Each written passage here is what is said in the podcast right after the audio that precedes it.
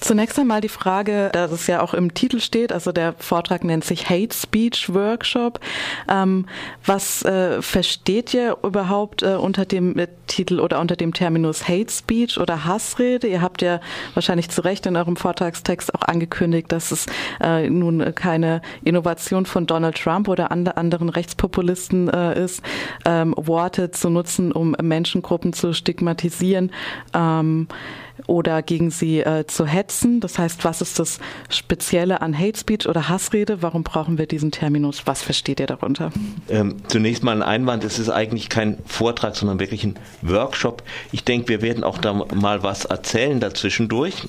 Ähm, da kommen die Teilnehmerinnen nicht ganz zu kurz, aber es ist wirklich ein Workshop, wo wir auch gemeinsam was erarbeiten. Was Hate Speech betrifft oder Hassrede, der äh, ja, äh, das weiß man ja heute eigentlich so ein bisschen so hassgeladene, äh, sehr inobjektive, manchmal mit äh, Verschwörungstheorien arbeitende Rede, auch so mit dem Hinblick, dass sie auch bewusst Leute äh, verletzen, niedermachen soll, äh, sowohl die, die Leute, mit denen man etwa diskutiert, als äh, auch gegen andere.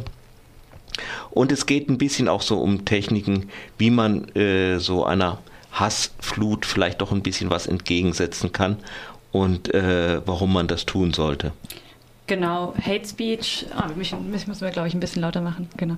Hate Speech ähm, wie Jan schon gesagt hat, hat, richtet sich gegen Einzelne, nicht nur die, mit denen man spricht gerade, sondern auch gegen andere Gruppen, ähm, ist aber auch ein taktisches Mittel. Das muss man vielleicht noch dazu sagen. Es geht nicht nur darum, jetzt wahllos und ähm, gefühlsgeleitet Menschen zu beleidigen oder zu diskriminieren, sondern es ist eben auch dann vielleicht in einer nicht so krass beleidigenden Form und in einer nicht justiziablen Form ähm, auch eine Taktik von Politikerinnen und Politikern, wenn man zum Beispiel von der Flüchtlingswelle spricht, muss der Hass nicht immer impliziert sein, aber natürlich beschwört das Ganze Bilder herauf, äh, die nicht mehr, bei denen es nicht mehr um Menschen geht, die Hilfe und Schutz brauchen, sondern um Menschenmassen, die äh, irgendwie Europa überrennen oder irgendwas in der Art. Und in der Hinsicht kann man von Hate Speech auch als eine Art von ähm, politischer Rhetorik in manchen Bereichen sprechen.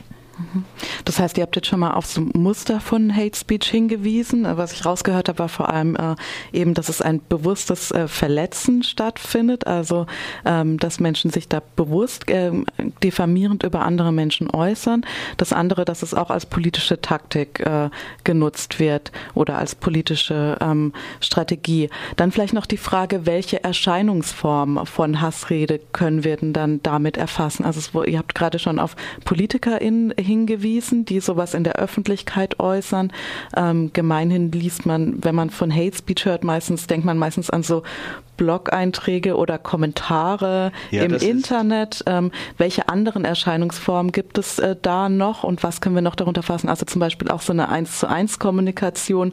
Fällt das auch darunter? Wie, wie können wir das irgendwie noch weiter abgrenzen? Also es gibt sehr klassische erstmal in der 1 zu 1 äh, Kombination, weil äh, ursprünglich gab es ja irgendwann mal dieses Internet einfach gar nicht. Das Problem ist, ich glaube, äh, mit der Hassrede im Internet umgehen ist sehr schwer. Man ver veräußert sich, glaube ich, da ein bisschen sehr. Und ähm, mir geht es zum Beispiel mehr, dass man auch zum Beispiel im persönlichen Dialog so Hassreden einfach auch Widerstand leisten kann. Ich denke, das sollte nicht einfach so stehen und das hat auch eine Wirkung, ob man das jetzt einfach dann so hinnimmt. Und gerade so diesen äh, taktischen Effekt, der auch da drin ist, dieses Entwaffnen, das ist einerseits im, ähm, dass man sich dagegen eben auch ein bisschen wehren kann. Und äh, das andere ist natürlich, dass Politiker das gebrauchen, vielleicht zum Teil ohne selber Hassreden anzuwenden, äh, so über Tricks, indem sie sich halt darauf beziehen, also etwa mit die Sorgen der Bürger äh, ernst nehmen, dass man solche Konstrukte auch ein bisschen durchschaut. Also wer hat da Sorgen, äh, wer sind die Bürger ähm, und äh, was macht man eigentlich mit diesem Wort ernst nehmen? Ähm, für mich ist es so ein bisschen also einfach ein Trittbrett fahren auf einer Welle, ohne selber Hassreden zu machen. Genau ich glaube, es ist auch sinnvoll, da eher von einer Art von Modus zu sprechen, einer Art Modus des Sprechens, äh, das bestimmte, der bestimmte Bilder aufruft, der bestimmte Gruppen adressiert, nicht nur mit ähm, die Leute, mit denen man gerade spricht, sondern auch die Leute, über die man spricht. Das sind ja nicht wahllos irgendwelche Menschen, sondern es ist natürlich ein rassistisches Sprechen, es ist ein sexistisches Sprechen, ein klassistisches Sprechen. Also es ist ja, ähm, es kann nicht einfach so jeden treffen, auch wenn natürlich jeder prinzipiell beleidigt werden kann, sondern dahinter stecken Strukturen, die in der Gesellschaft verankert sind. Und ähm, die, die akute Gesprächssituation, ob das jetzt in einer 1 zu 1 Situation ist, wie du gerade schon gesagt hattest, ob das online ist, ob das ähm, etwas ist, was Politikerinnen und Politiker veranstalten, ob das ähm, in einem Interview ist und so weiter, die würde ich behaupten, ist da eher nachrangig. Also die, auf die muss man eingehen, auf diese Situation, aber das ist nicht das unbedingt Charakteristische für, für Hate Speech oder Hassrede. Okay, jetzt bietet ihr morgen äh, einen Workshop zu dem Thema an. Das heißt, es wird zum einen darum gehen, erstmal so die Muster zu verstehen und auch die dahinter liegenden Strukturen, auf die ihr schon angesprochen habt. Ähm, Jan, du hast gerade auch schon erste, auf erste Strategien hingewiesen, die wahrscheinlich dann auch Teil des Workshops sein werden. Also so die Frage, wie kann man eigentlich damit umgehen?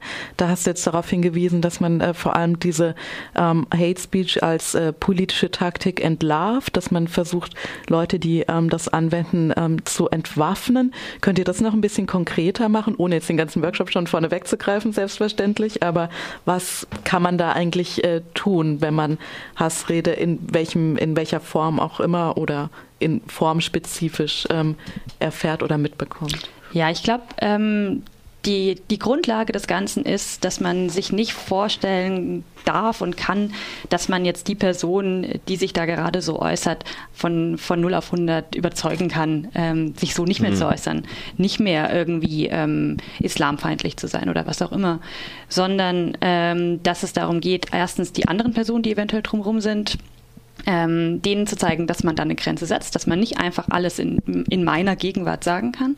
Und zweitens ähm, eine Art Prozess anzustoßen bei den Zuhörerinnen und Zuhörern, aber auch bei der Person, die man, mit der man spricht. Also ähm, dazu gehört natürlich Fakten einbringen. Dazu gehört aber auch hinterfragen, woher diese Haltung kommt. Dazu gehört hinterfragen, warum man sich jetzt gerade diese Situation so äußert, was denn die eigene Erfahrung ist, warum, warum Leute zu dieser Haltung kommen. Und das Ganze ist natürlich taktisch. Also ich erwarte nicht, dass jemand vor mir dann auf einmal sein ganzes Leben ausbreitet und mir erzählt, wie er zu seiner oder ihrer sexistischen Haltung kommt, natürlich. Aber es geht darum, diesen Prozess eben bei den Leuten anzustoßen. Und das ist, das sind die Taktiken und die, die Dinge, die wir auch in dem Workshop gerne mhm. vermitteln würden. Noch eine kleine Ergänzung dazu. Äh, es ist auch ein Stück Selbstschutz. Also wenn, wer, wenn man immer schweigt, immer eine draufkriegt, den Frust, den man mit sich herumträgt und sowas, ist überhaupt nicht produktiv. Äh, es geht in, nur zum Teil, aber es geht auch um einen selber. Genau. Okay, das war ein erster Vorgriff auf euren Workshop äh, morgen. Es gibt äh, morgen Abend. Ähm, es gibt aber nicht nur diesen Hate Speech Workshop, der morgen, glaube ich, im Rahmen von drei Stunden, morgen Mittag ab 15 Uhr, 16.30 ab 16.30 Uhr im kommunalen Kino in der Urerstraße 40 äh, angeboten wird, ähm, sondern es gibt auch noch eine weitere Workshop-Reihe oder mehrere Workshop-Tage im äh, April. Ähm, möchtet ihr da noch mal kurz was dazu sagen?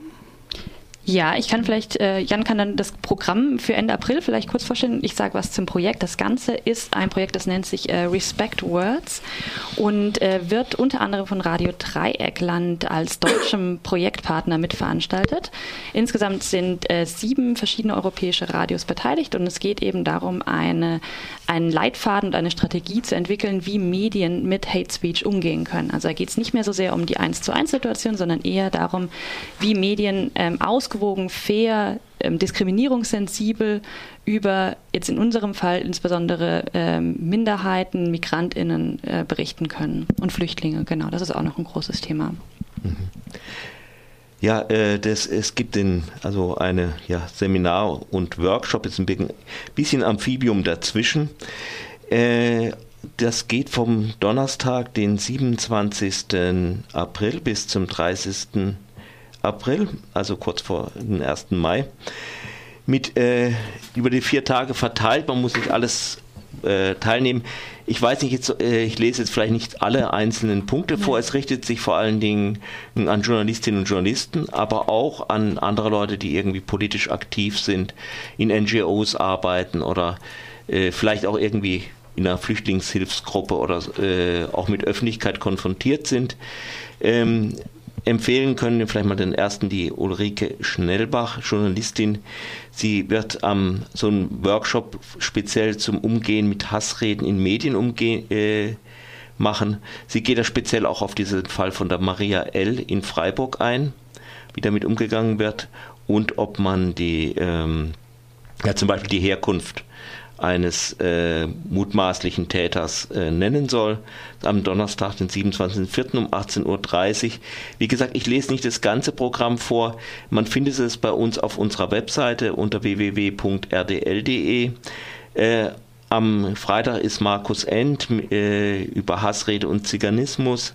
Antiziganismus. Antiziganismus, ja, sehr, sehr richtig.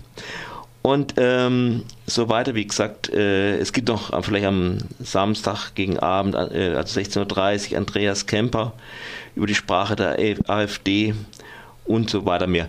Äh, ich finde, es ist, äh, wenn ich jetzt alle Referentinnen der Einzelnen vorlese, das merken sich die Leute eh nicht. Wie gesagt, auf unserer Webseite es sind alle herzlich eingeladen. Das wird dann auch kurz vorher nochmal äh, über Radio Dreieckland äh, bekannt gemacht. Das wird nochmal wild beworben, ja. Genau, mhm. das findet ja erst Ende April statt. Nochmal ganz kurz zu dem äh, Workshop, den ihr morgen ab 16.30 Uhr im kommunalen Kino anbietet. Sind da noch Plätze frei? Wenn ja, wenn es jetzt noch Interessierte äh, gibt, ähm, wo melden die sich? Müssen sie sich anmelden? Können sie einfach hinkommen? Wie läuft das ab? Genau, also äh, wenn ich es jetzt richtig im Kopf habe, sind wir zu 10 oder zu 11 momentan. Das heißt, ein paar Leute sind äh, gerne noch willkommen. Anmeldung Anmeldung einfach unter nohatespeech.rdl.de. No Hate Speech in einem, in einem Wort. Okay, dann bedanke ich mich äh, für das Studiogespräch und wünsche euch einen erfolgreichen und spannenden Workshop. Danke. Tschüss.